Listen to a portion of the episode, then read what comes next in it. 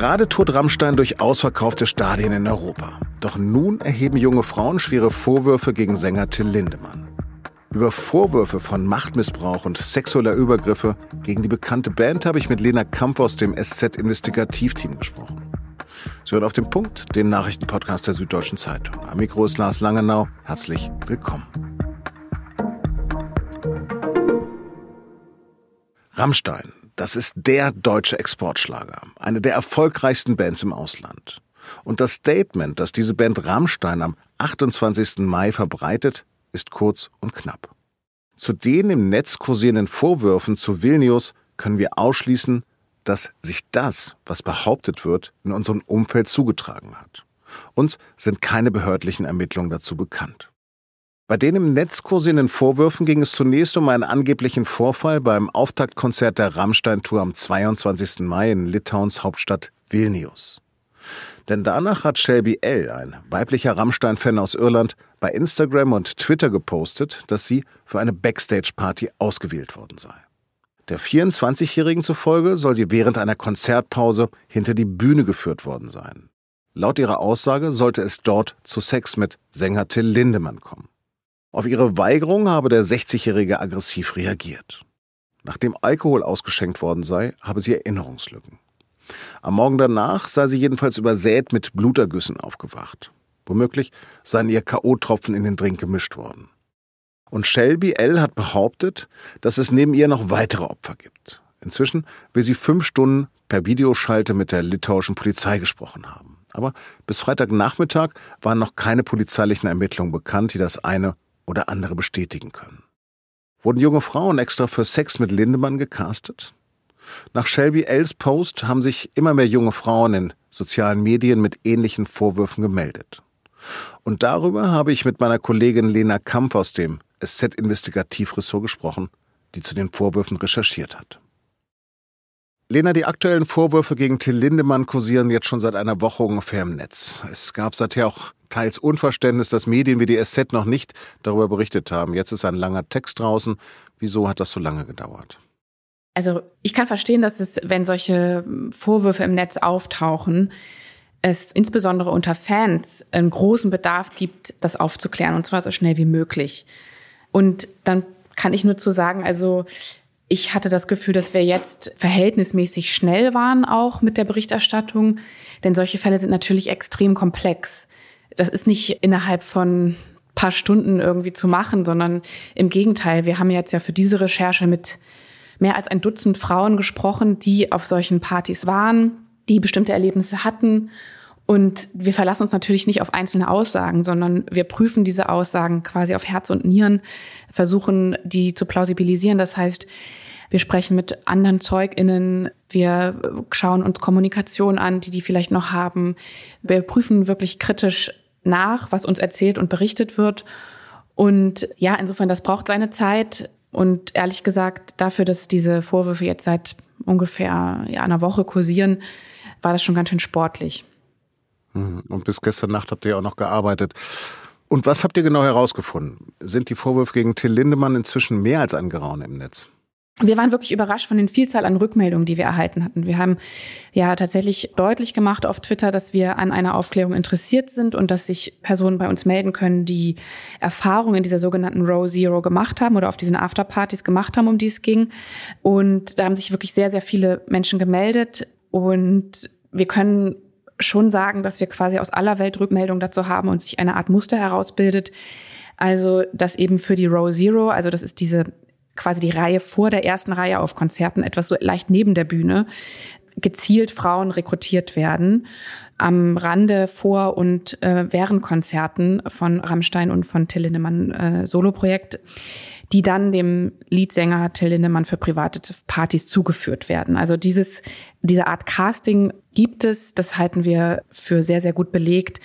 Und dass es auch darum geht, ja, dass das eine sexuelle Konnotation hat, also dass es teilweise auch darum geht, und das wurde auch explizit diesen Frauen gesagt, dass sie dann auch bereit sein sollen zu Sex mit Till Lindemann.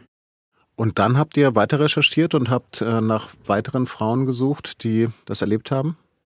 Genau, also wir haben mit mehr als ein Dutzend Frauen gesprochen, die auf solchen Partys waren oder rekrutiert werden sollten.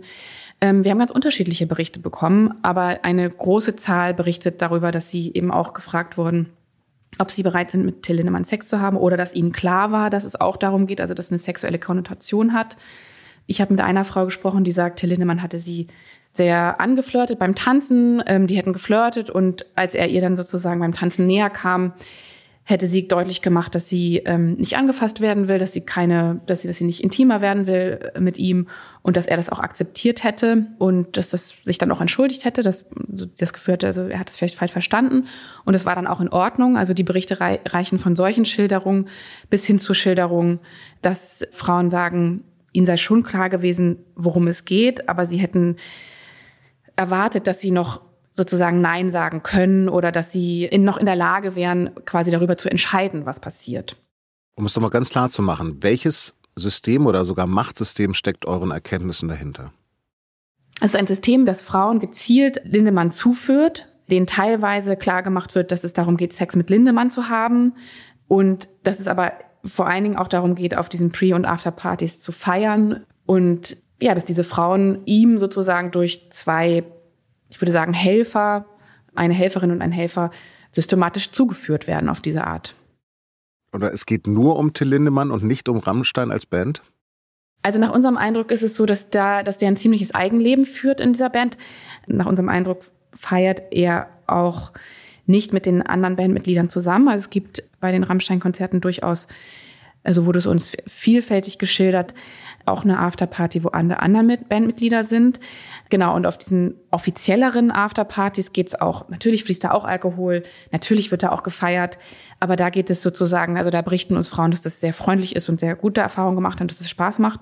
Und das Eskalationspotenzial ist uns eben nur von diesen privaten Aftershow- oder Pre-Partys erzählt worden, äh, die Till Lindemann quasi organisiert. Kürzlich hat seine Ex-Freundin Sophia Tomalla ihn noch in Schutz genommen. Da sei nichts dran, die Frauen suchen nur kurzen Fame. Ist dieses Statement durch eure Recherchen überholt? Also Frau Tomalla mag ja andere Erfahrungen gemacht haben mit Herrn Lindemann und äh, die will ich hier auch gar nicht absprechen. Ich finde nur, also wir haben ja auch mit anderen Frauen ge gesprochen, die auch sagen gute Erfahrungen mit ihm berichten. Ähm, aber es gibt eben Fälle, in denen das abgeglitten ist in einen Grenzbereich und in eine absolute also, oder in eine Grenzverletzung. Und das System, das wir dahinter erkennen können, ist eigentlich so, dass wir das Gefühl haben, es ist darauf angelegt, in diesen Grenzbereich zu rutschen. Sex, Drugs und Rock'n'Roll in dieser Branche dürften ja wenig Waisenknaben unterwegs sein. Ist das denn üblich oder nicht üblich? Also, dass es natürlich Backstage-Partys gibt, dass da Alkohol fließt, dass da vielleicht auch Drogen genommen werden. Ja, das gehört vielleicht auch ein bisschen zu dem Business dazu. Kontakte zwischen Fans und Stars müssen organisiert werden und ähm, sollen ermöglicht werden, wenn das denn alle wollen. Ähm, also das ist klar, aber dass es eben gezielt darum geht, nur junge Frauen eines bestimmten Alters, äh, einer bestimmten Altersgruppe, also möglichst unter 30, ähm, nach optischen Kriterien einem Sänger zuzuführen, idealerweise, damit sie dann auch Sex mit ihm haben. Also das ist schon ein Spezialfall. Aber um es nochmal zu verstehen, die jungen Frauen haben das freiwillig gemacht.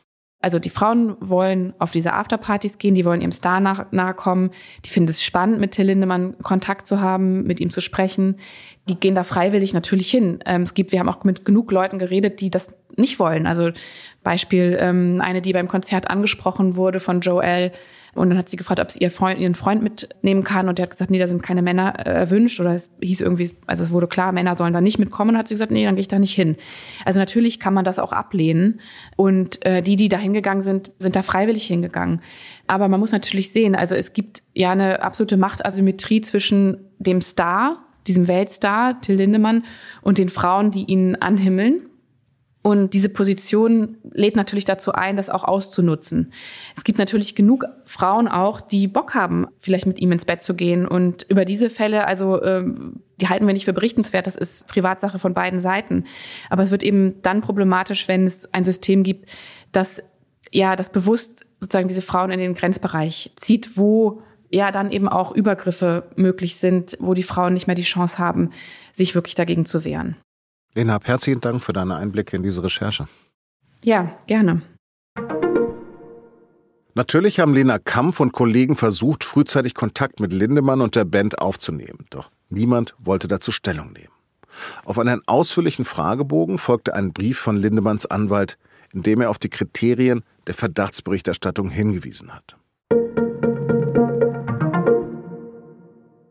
Die USA werden durch den Schuldenstreit doch nicht zahlungsunfähig. Denn nach dem Repräsentantenhaus hat jetzt auch der Senat in Washington einen Gesetzesentwurf bewilligt. Der setzt die staatliche Schuldenobergrenze in den USA vorerst aus. Ansonsten wäre der Regierung in wenigen Tagen das Geld ausgegangen. Über das jetzige Abkommen haben Demokraten und Republikaner monatelang gerungen. Viele Abgeordnete haben auch noch immer Bedenken.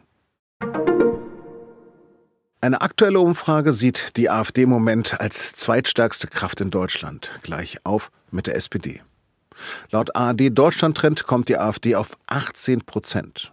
Fast jeder Fünfte würde demnach die AfD wählen, wäre am Sonntag Bundestagswahl. Auffällig ist, wie die Mehrheit der Befragten ihre Entscheidung begründet. Und zwar damit, dass sie von den übrigen Parteien enttäuscht sind. Nur ein Drittel der AfD-Anhänger gab an, die Partei aus Überzeugung wählen zu wollen. Mittwoch wurde die Studentin Lina E. wegen Gewalttaten gegen Rechtsextreme zu einer mehrjährigen Haftstrafe verurteilt. Als Reaktion wurden dann in vielen Städten für diesen Samstag Demonstrationen angekündigt. In Leipzig rechnet die Polizei mit mehreren tausend Teilnehmenden und befürchtet auch die Anreise gewaltbereiter Linker. Deshalb hat die Stadt die Demo verboten. Aktivisten haben auf das Verbot mit einem Eilantrag beim Verwaltungsgericht in Leipzig reagiert. Noch am Freitag will das Gericht entscheiden, ob die Demo stattfinden darf.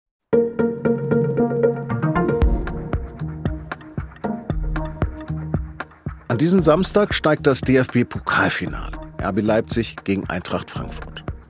Alle aktuellen Meldungen dazu finden Sie auch wie immer unter sz.de-sport.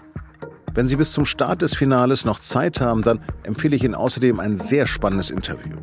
In der SZ am Wochenende spricht Uli Hoeneß mit meinen Kollegen über die 11. Bayernmeisterschaft und natürlich auch über den Rauswurf von Oliver Kahn und Hassan Salihamidzic. Redaktionsschluss für Auf dem Punkt war 16 Uhr. Produzierte die Sendung Annika Binger. Vielen Dank fürs Lauschen. Bleiben Sie uns gewogen.